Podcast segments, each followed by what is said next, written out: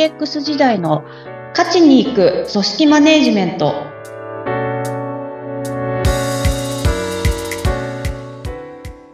お疲れ様です。株式会社ナズリ代表取締役筒井千明です。インタビュアーの土井さとみです。どうぞよろしくお願いします。よろしくお願いいたします。筒井さん、さぎ最近大変話題になりましたが、伊藤園の CM で AI タレントが登場しましたよね。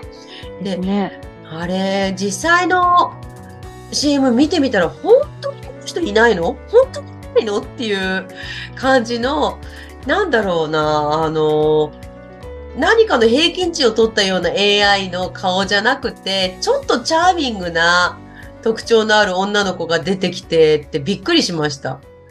あのまあ、違和感ないですよね。ないですよね。うん。こういう人いるんじゃない？しかも、とっても可愛いっていう、ん。にっこりしちゃったりなんかして、でいや、すごいね、なんて、うちで、あの、高校生の娘と話してたんですね。で、そうしたら彼女が、え、神宮寺愛知らない？って言うんですよ。なんだろうってみ思って見てみたら、え TikTok だったかな？インスタだったかな？なんか、あの、アカウントを持っていて、彼女が、あの、こんなに太ってたのに、痩せたんです、みたいな、そのビフォーアフターみたいなのでバズったっていう話で、ですごく可愛いよ、これまた、女性がにっこりしてたりなんかして、いや、本当にこの人もいないのっていう。で、神宮寺愛ちゃんも AI なんだけどねって。で、その AI のその、なんだろう、えーイメージが、港区女子っぽいというか、あ、こういう風な感じで、キラキラトークをしてる人いるじゃんっていう、そこにも完全に寄せてる感じの、わあ、これはフォロワーついちゃうよねっていう、面白いですね。いやー、なんかもう、そうですね。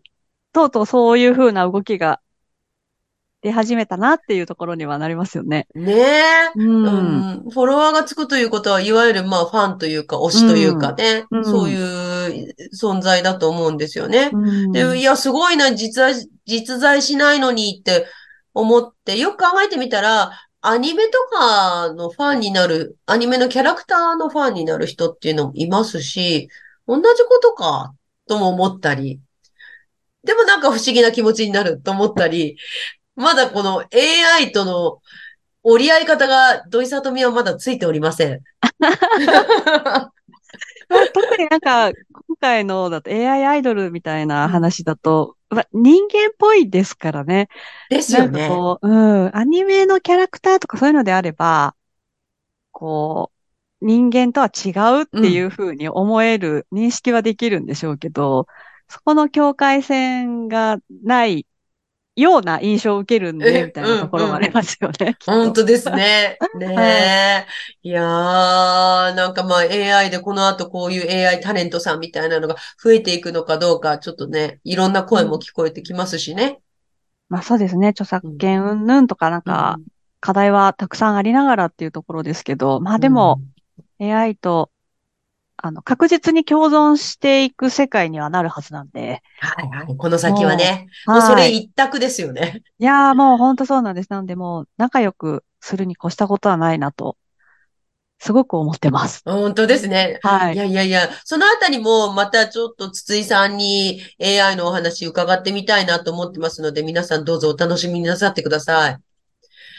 さて、前回に続きまして、今回も若手世代とのコミュニケーションについてお話を伺っていこうと思います。前回はね、IT 革命が産業革命と同じぐらいのインパクトだったんだよというお話から、じゃあ、その IT があるのが当たり前の時代に生まれた人たちは、そりゃあ人間違うでしょうよっていうお話でしたね。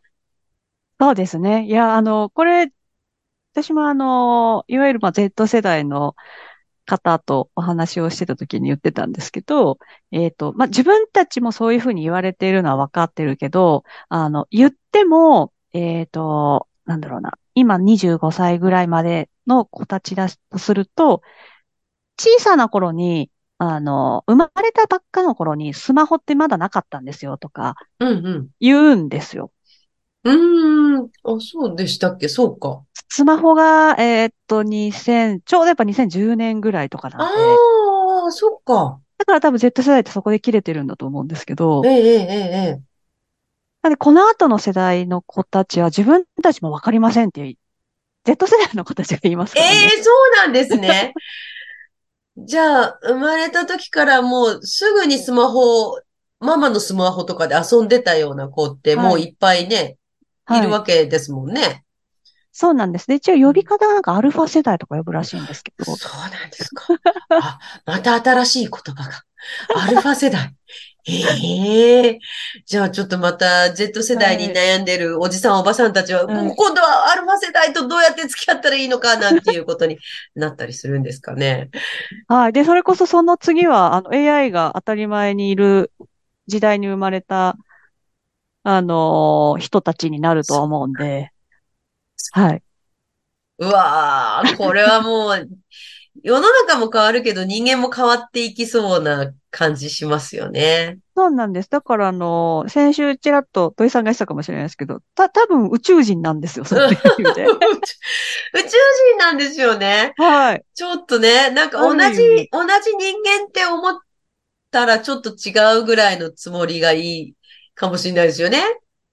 そうなんです。だから、それでも本当すごくそこの捉え方が要注意で、あうんの、うん。よく、まあなって、あいつら宇宙人だからな、みたいに言ってる人とかいませんかっていう。本当だ、本当だ。はい。で、そんなこと言っちゃったら、もう、諦めたみたいな感じにうんなっちゃいますよね。そうなんですよね。なんかこう、宇宙人なのがダメっていううか、んうん。もうよ、よくわかんないからっていう、あたかもなんかそんな感じで受けるじゃないですか。そうですね。試合放棄というかね。はいはいはい。一緒のリングにはもう上がりませんみたいなね。いや、そう、いや、あ、今のすごい的確な表現ですよね。本当一緒のリングに上がってないですよね。うん。ね。はい。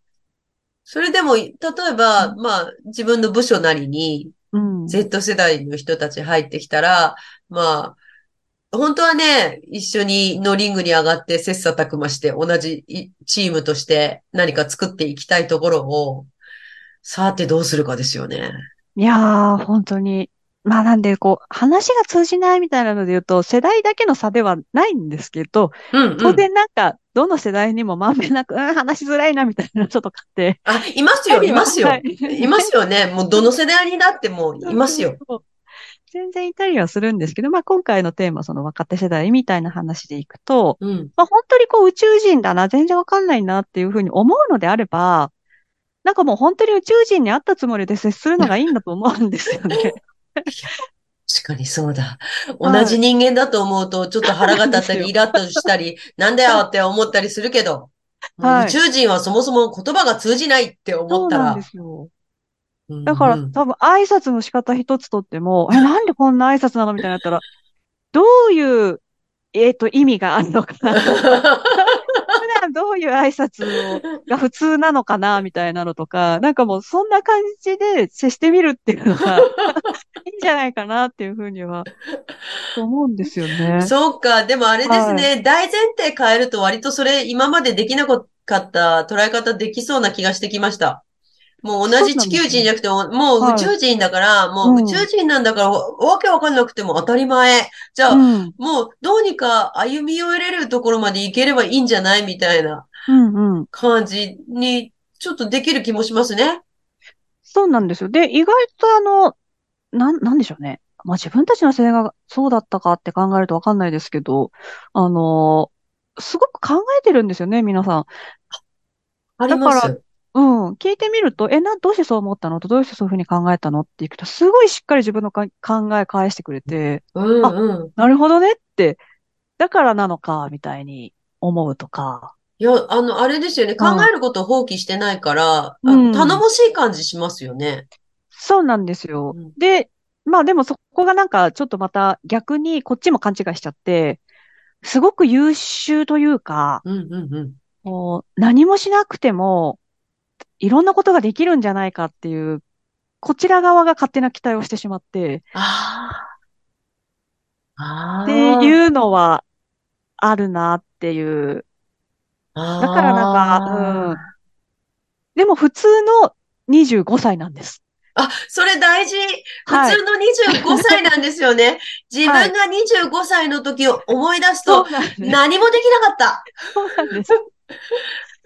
そうですよね。そこは間違えちゃいけなくて、うんうん。あの、なんかよく褒めて伸ばせとか、あなんかもう、こういうふうに、あの、任せた方がいいとかって言うんですけど、でも、あの、できないっていうこともきちんと織り込んだ上で、で、できないところに関してはきちんと教えてあげたりとか、もしく、は、あの、これは、えっと、まあ、少なくともその企業の中だったりとか、まあ、社会人としては NG だよっていうところはきちんと叱ってあげたりとか、うんうんうんそれ全然変わらなくってっていう。そこは変わらなくていい。はいも。ちろんいいっていうことですね。そうなんですよはい。なんかもう過大評価も過小評価もしないように。ああ、でもそうですね。ね。だけど宇宙人だよと。はいはい。ちょっと、あの、前提が、当たり前の前提が違うよ違うよっていう。だら、から、ちょっと突拍子もないこと言い出しても、ああ、そうか、そうか、そうでした、そうでした、ぐらいの。そうですよね。うんぐらいの感じがいいのかもしれないですね。いや、本当にそうなんですよね。え何があったの？って聞いてみるとか、う別にそれをきっかけにコミュニケーション取ればいいんじゃないかなと思うんで。うんうんうんうんうん。そう。宇宙人っていう例えしてますけど、まあ、あの、言っても人間ですからね。人間同士ですから。はい人間、あ、人間同士は間違いないので。はい。そうなんです。まだね AI と、AI ではないので、そこうんは。怖いじゃないですか。もしかして AI が部下になって付き合い方悩み始めたらどうしよう。この後。あ、でもなんかあの、多分そんな時代もやってくるんじゃないかなって気うはしますわー、ね。ちょっとすごいですね。映画の中の話みたい。すごい。怖い怖い。まだまだあの頃は良かったななんていう風になるかもしれないですね。人間のことで悩んでたよね。なんて言って。あ、でもありそうですね。ありそうですよねはいうんああ、そろそろお時間になりました。今日は若手世代とのコミュニケーション2回目でした。筒井さんはプロジェクトマネジメントについてのセミナーを開催しています。詳しくは、ポッドキャストの概要欄のリンクからご覧ください。お話は、株式会社ダズリンの筒井千明でした。ありがとうございました。インタビュアーは土井さとみでした。次回もどうぞお楽しみに。